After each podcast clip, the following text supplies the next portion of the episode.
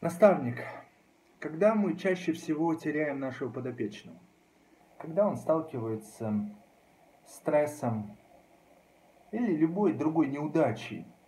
На работе оврал, вес не уходит, что-то не получается.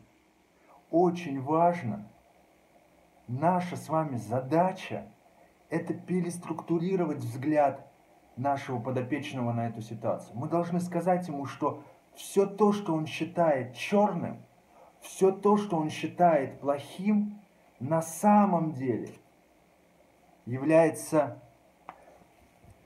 самым хорошим, самым важным.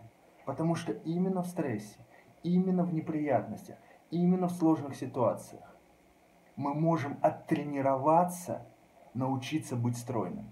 Какая разница, как хорошо нам удается быть стройным в моменты тише до благодати.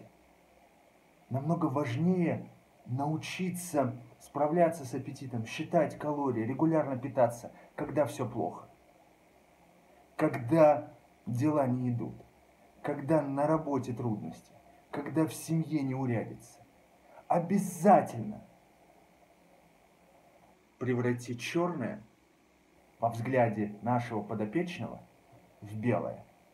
И тогда он, и вы в том числе, будете любить стрессы и даже немножечко их хотеть для того, чтобы потренироваться, для того, чтобы отработать навыки.